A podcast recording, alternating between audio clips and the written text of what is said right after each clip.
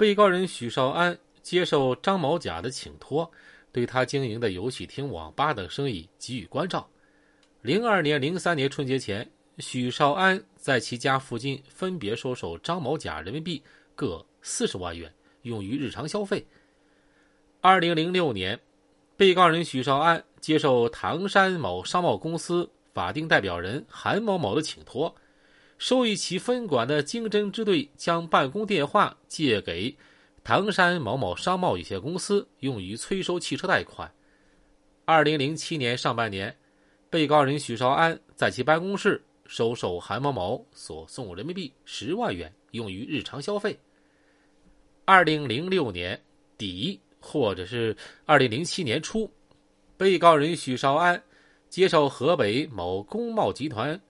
有限公司法定代表人李某某的请托，在其公司控告唐山某实业集团有限公司涉嫌合同诈骗一案中，为李某某提供帮助。二零零七年，被告人许绍安在其办公室分别收受李某某所送十万美元和五万美元，共计十五万美元，折合人民币一百零九点五六九万元。后来，许绍安兑换成人民币用于经商。二零零九年下半年，时任唐山市公安局副局长的被告人许绍安，接受赵某某的请托，分别于二零零九年下半年以及二零一零年春节前，在办公室收受赵某某人民币十万元、人民币五万元，用于日常消费。二零零九年七月，许绍安。接受唐山市开平区某机械加工厂投资人张某甲的请托，授意时任唐山市税务局的郭某某不要调查唐山市开平区某机械加工厂涉嫌偷税漏税一事。二零零九年十月、二零一零年，许绍安分别接受张某甲所送奥迪牌 A 八 L 轿车一辆，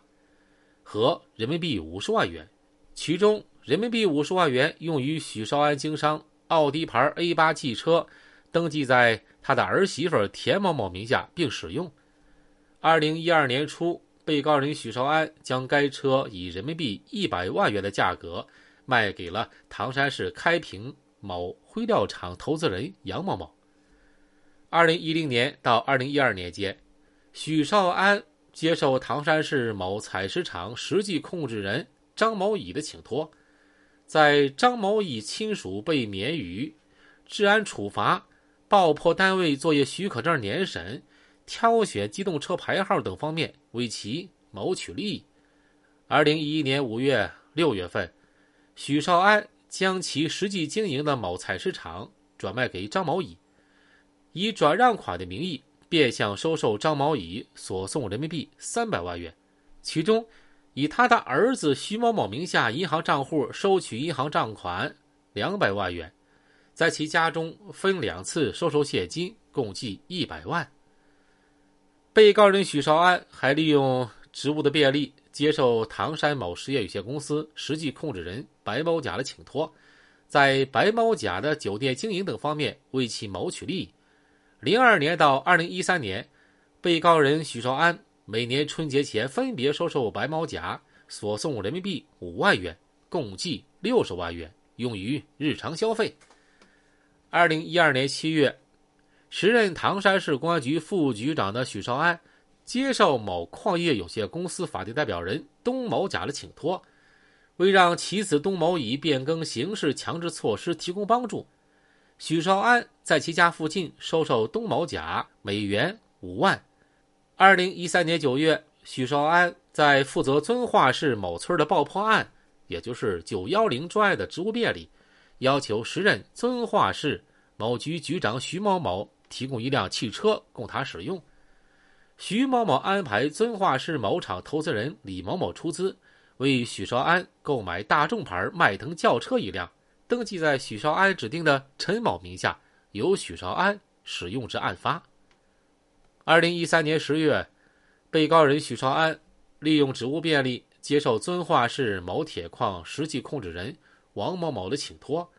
为了让公安机关对其股东黄某某等人涉嫌非法采矿罪和非法买卖爆炸物罪一案不再审查，以免牵扯到其本人或其他股东。许绍安在唐山市南湖美食城先后收受王某某金条两根，共计两千克，折合人民币六十万元，以及现金两百万元。后许绍安将金条变卖为人民币，连同两百万用于自己经商。二零一四年年底，许绍安接受唐山市开平区某村原村主任白毛乙的请托。为他的亲家刘某某被唐山市公安局调查一事打听案情，并说情。二零一五年三月，非法收受刘某某委托朋友韩某某从海口市购买的本田牌艾力绅轿车一辆，由许绍安在海南省三亚市使用者案发。二零二一年一月六号，被告人许绍安在辩护人的见证下签署了认罪认罚具结书，认定上述事实的证据有。一、案件来源、到案经过、任职证明、户籍证明、银行交易明细、工商档案资料、机关组织机构代码证书。二、所有证人的证言。三、被告人许绍安的供述和辩解等。所有证据收集程序合法，内容客观真实，足以认定指控事实。被告人许绍安对指控的犯罪事实和证据没有异议，自愿认罪认罚。